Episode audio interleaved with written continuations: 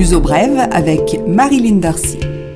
Bonjour à tous, bienvenue dans cette nouvelle édition de Luso Brève. Le Portugal accuse le régime vénézuélien de Maduro d'empêcher l'arrivée de l'aide humanitaire sur le territoire en prise à une crise économique et politique sans précédent.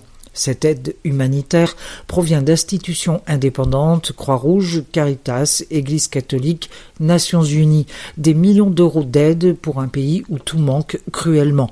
Le Portugal rappelle par ailleurs qu'il est contre toute intervention externe au Venezuela, mais considère que le régime de Nicolas Maduro doit céder la place. Le crédit à l'habitat explose au Portugal, plus 19% entre 2017 et 2018, un montant de près de 10 milliards d'euros prêtés pour acheter un bien immobilier. Dans le même temps, le crédit aux particuliers a lui aussi fait un bond qualifié d'historique en augmentation de 10%. Depuis un an, la Banque du Portugal, l'organisme central de supervision, multiplie les alertes pour éviter les dérapages, mais il s'agit de recommandations et non de contraintes. Les banques continuent donc à faciliter l'octroi des crédits. Un mauvais comportement auprès de ses locataires lorsqu'on est propriétaire va être désormais sanctionné. Une nouvelle loi protège les locataires des pressions que le propriétaire d'un bien peut exercer pour contraindre ce même locataire à quitter son appartement. Coupure d'eau ou d'électricité, bruit, arrachage de boîtes aux lettres et autres comportements déviants. Le locataire peut désormais protester et le propriétaire peut encourir 900 euros d'amende par mois s'il ne change pas d'attitude à propos du grand débat national qui se tient les 14 et 15 janvier ici au Portugal, à Lisbonne et Faro. Les deux délégués représentant les Français élus pour le Portugal ne participent pas au débat. Ils ont été remplacés par un représentant des Français de Londres et un autre de Madrid. Le grand débat du président Macron est organisé au Portugal par la députée LREM de la circonscription Samantha Casbonne. La page des entreprises. Pour terminer, le groupe hôtelier Now organise le 22 février une journée de recrutement qui se déroulera au Palais des Congrès d'Algarve à l'Erda de Salgados. Le groupe a un total de 400 places à attribuer dans les différents hôtels et resorts de Portimão, Albufeira et Villa do Bispo. La fintech Pay, qui propose des systèmes de gestion financière aux entreprises, affiche une croissance de 25% de son volume d'affaires en 2018.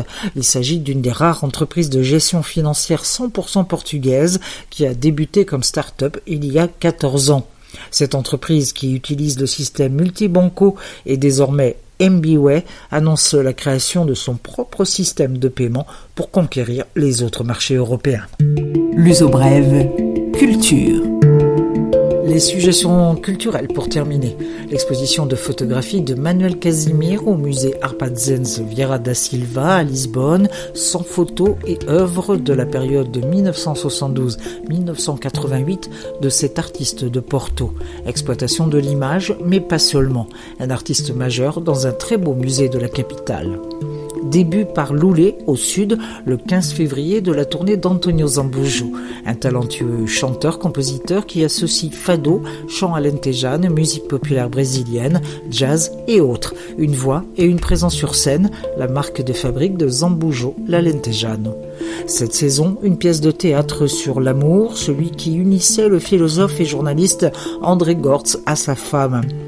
Alors qu'elle est condamnée par un cancer, le couple choisira de se donner la mort après 58 ans de vie commune.